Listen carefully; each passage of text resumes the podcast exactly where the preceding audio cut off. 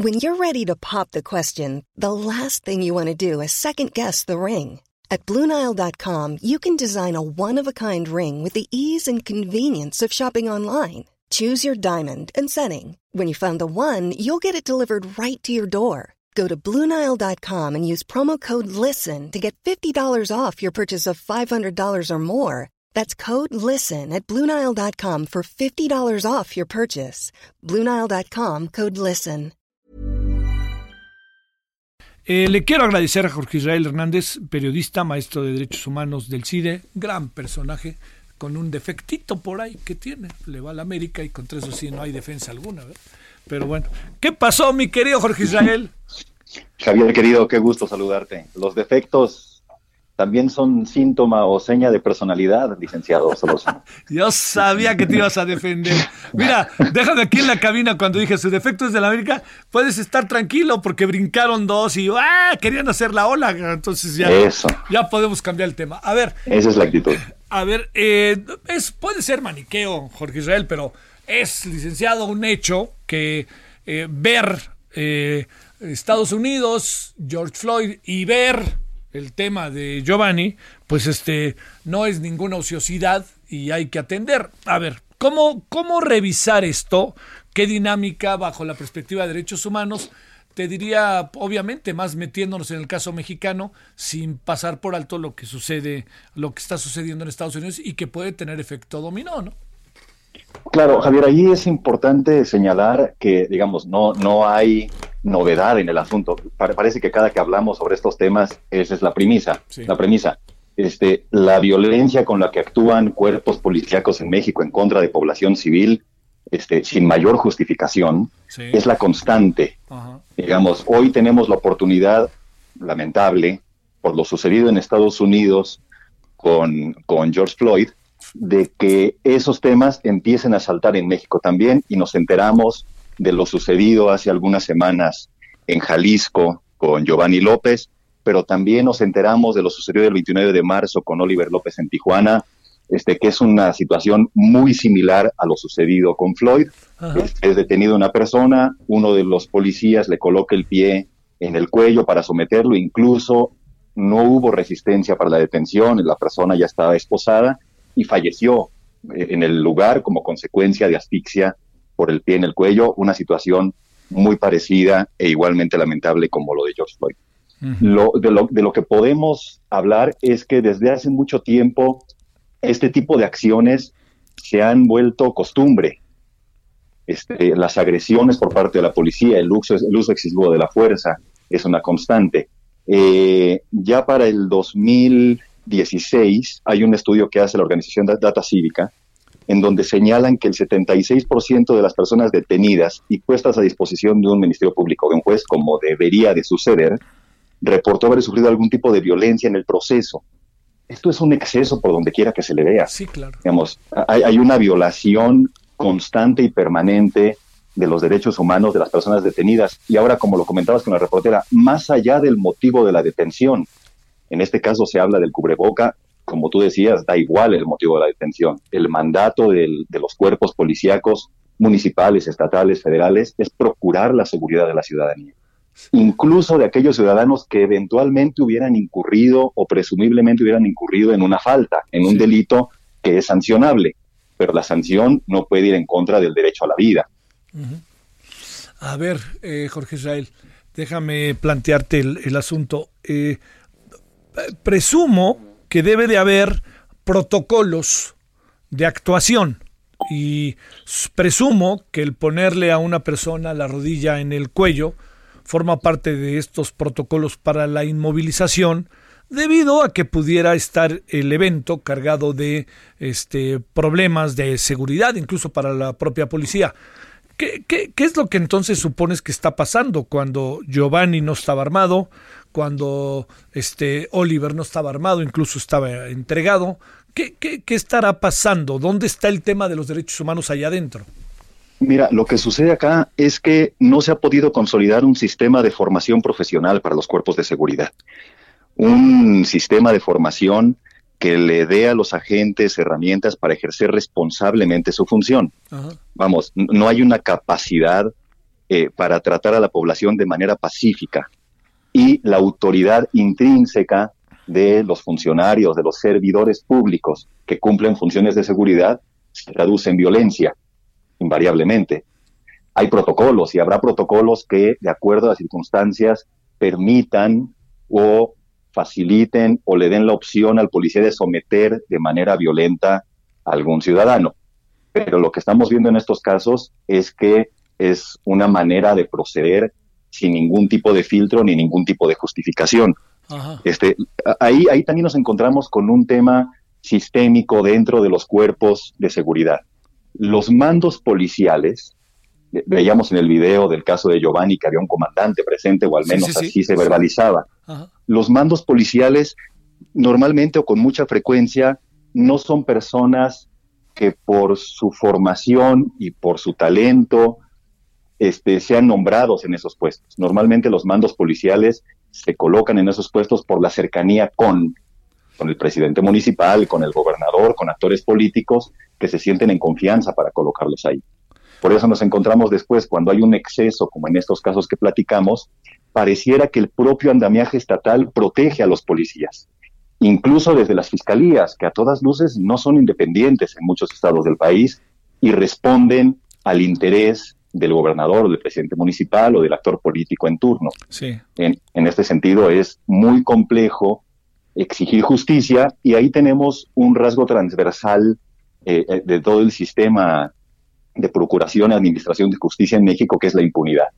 La impunidad que raya, de acuerdo a los estudios más optimistas, en el 95%, pero alcanza el 98-99% en otros estudios, es una invitación a que estas cosas suceden. ¿Por qué pasó lo que pasó con Giovanni? Porque se puede, porque no hay consecuencias. Eso, esto, Jorge Israel, esto, no hay consecuencias. No hay consecuencias. Y en este caso, las consecuencias tendrían que ser un inhibidor para que estas cosas se sigan repitiendo.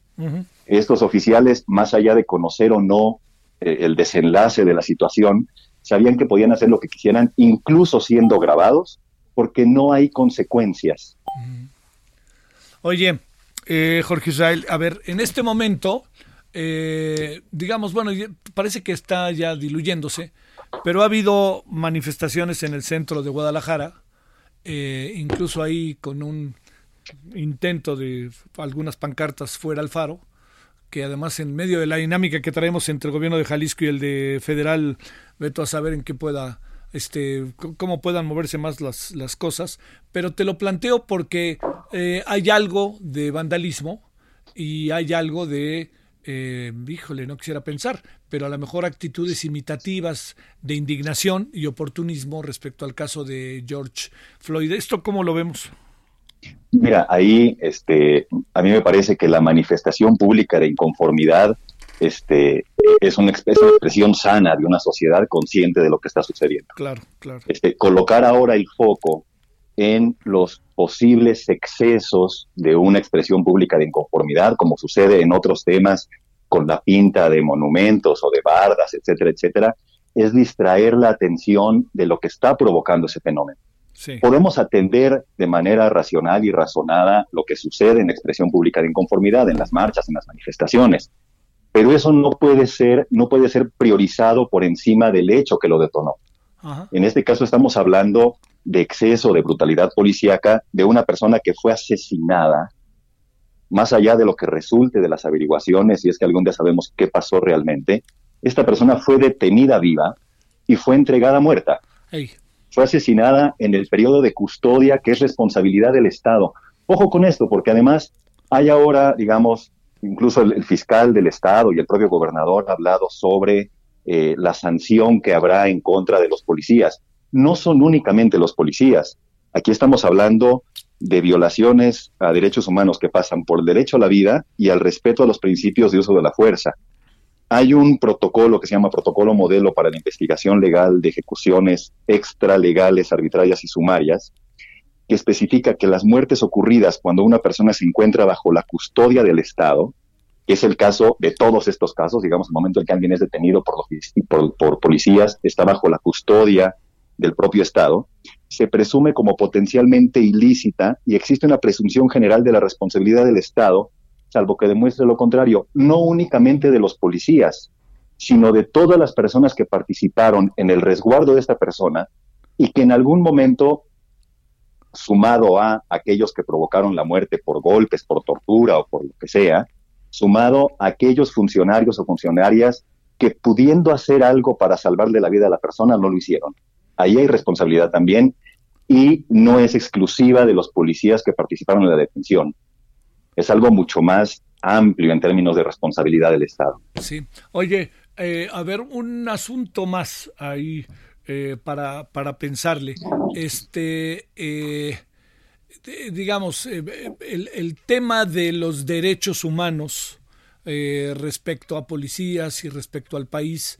Hemos, a lo largo de este año, con meses de nuevo gobierno, hemos visto cambios, ha habido mayor preocupación sobre el tema. ¿Qué has podido encontrar en el seguimiento cotidiano que haces? Mira, e, podríamos decir, si, quisiéramos ver el vaso medio lleno, que discursivamente hay una lógica de protección o de garantía de los derechos humanos, incluso desde el periodo posterior a la elección y a la toma de posesión, este, hay una relación más cercana con algunos grupos de víctimas, un tema de acompañamiento muy fuerte, por ejemplo, al caso de, Ayotzinapa, etcétera, etcétera. Pero en términos reales, no ha sucedido ese cambio. y, y no es que vaya a haber magia, digamos. Hay un sistema y un andamiaje estatal que por inercia, por falta de información, por falta de capacidad o con toda la intención en algunos casos, se violan derechos humanos de manera sistemática. Hay informes de todos los comités de tratados de, Naciones Unidas que señalan que, por ejemplo, te, preciso uno del Comité de, la Nación, de Naciones Unidas contra la Tortura, la situación de la tortura en México seguía siendo preocupante a principios del año pasado. No hay un informe más reciente porque este comité genera informes cada tres o cinco años. Amnistía Internacional también señala a principios de este año que la práctica de tortura es generalizada. Y hablo de tortura solamente por poner uno de los temas. Sí. ¿no? Vemos cómo en este periodo, en esta administración, eh, el tema de asesinatos se mantiene, la violencia en contra de las mujeres crece de manera exponencial. Y ojo, no se trata de cargarle todo el peso de la situación a la administración en turno, porque al final la violencia es consecuencia de políticas públicas transeccionales, de falta de falta de atención. Sí. No estamos diciendo aquí que sea responsabilidad del gobernador actual o del presidente actual o del partido que tiene mayoría en el gobierno. La situación de violencia o los múltiples rostros de la violencia son consecuencia de una atención, de una desatención que venimos acumulando hace décadas. Sí. Quizá ahora este, podemos en los medios eh, hablar más del tema o hay una cobertura más sensible sobre estas situaciones, pero podemos hablar en cada uno de los rubros en donde se manifiesta la violencia en el entorno social, que hay una falta de atención por parte del Estado, sin importar la administración que esté en ese momento cumpliendo el mandato. Ok, Una, un, dos asuntos finales, Jorge Israel. Eh, primero, este, están las manifestaciones sin parar, están quemando algunas patrullas eh, de policía, me reportan en Guadalajara, en el centro, allá en Palacio. Eh, ese era nomás, bueno, esa era una información. Pero lo, lo, segundo, el, el, el, el, tema de lo que ha lo que ha pasado con las policías a lo largo de este año y medio eh, ha sufrido, pienso, poco o nada de cambio, ¿no? Lo que acaba confirmándose su, desigual imagen. Y segundo, en el caso de Tijuana, ¿qué acabó pasando? Pues mira, en el caso de Tijuana eh, suspendieron a los oficiales que estaban participando y está la investigación en proceso. Digamos, y volvemos al tema de la impunidad. O sea, es, estos casos, el de Tijuana, el de Giovanni, que van teniendo, tienen la gran ventaja, y perdón por utilizar esta, esta palabra, de estar en el foco de la opinión pública y de que haya un seguimiento y una exigencia y que haya manifestaciones públicas para exigir justicia. Esa es la gran ventaja que tienen. Eventualmente conoceremos parcialmente lo que sucedió y habrá algún tipo de sanción. El problema de todo esto vuelve a ser la impunidad. Este, este como, este como, estos como otros casos de abusos de la autoridad, de violencia en contra de la sociedad civil por parte de autoridades policíacas, lamentablemente caerá en ese porcentaje penoso y doloroso del 95, 96, 98% de impunidad, en donde no sabremos qué pasó y seguirá sucediendo. Ojo que estos son dos casos de no sabemos cuántos, Javier. Este, diario a cualquier nivel, a nivel municipal, estatal y federal, seguramente están sucediendo casos de abuso por parte de la autoridad policíaca en contra de la ciudadanía. y en muchos casos tenemos tan normalizada la violencia que nos parece un hecho normal que eso suceda. Claro. Y entonces no hay denuncia, no hay seguimiento, no hay investigación, no hay sanción, no hay reparación. En la encuesta de, Nacional de Victimización y Percepción sobre la Seguridad Pública que levante el INEGI, ojo porque esto se va traduciendo en indicadores de percepción por parte de la ciudadanía. La Policía Municipal tiene el 52% de los encuestados dijo confiar en ella, o sea, la mitad de la población. La Policía Estatal el 57%, la Policía de Tránsito el 45%. Y vinculado a corrupción, que es otro tema que transversaliza todas nuestras charlas, lamentablemente, la policía municipal es percibida como por cada 10 personas, 6.7 dicen que la policía municipal es corrupta. De la policía de tránsito, 76% de las personas encuestadas piensa que es corrupta. Digamos, también ahí partimos de un principio de desconfianza en cuerpos de seguridad que tendrían por mandato que procurar a la ciudadanía y la percepción de la ciudadanía es todo lo contrario. No se puede confiar en estos actores y con la situación que estamos viviendo que se detona por lo sucedido en Estados Unidos y que empezamos a notar que en México también sucede y no es novedad, pues evidentemente esto se acentuará. La desconfianza a las autoridades policíacas que tendrían que procurar nuestro cuidado. Señor Jorge Israel Hernández, licenciado, no sabes qué gusto saludarte y gracias que estuviste con nosotros. Qué gusto y a la orden cuando cuando gusten. Un saludo. Será pronto, gracias. Ever catch yourself eating the same flavorless dinner three days in a row? Dreaming of something better? Well, HelloFresh is your guilt-free dream come true, baby. It's me, Kiki Palmer. Let's wake up those taste buds with hot, juicy pecan-crusted chicken or garlic butter shrimp scampi. Mm. Hello Fresh. Stop dreaming of all the delicious possibilities and dig in at HelloFresh.com. Let's get this dinner party started.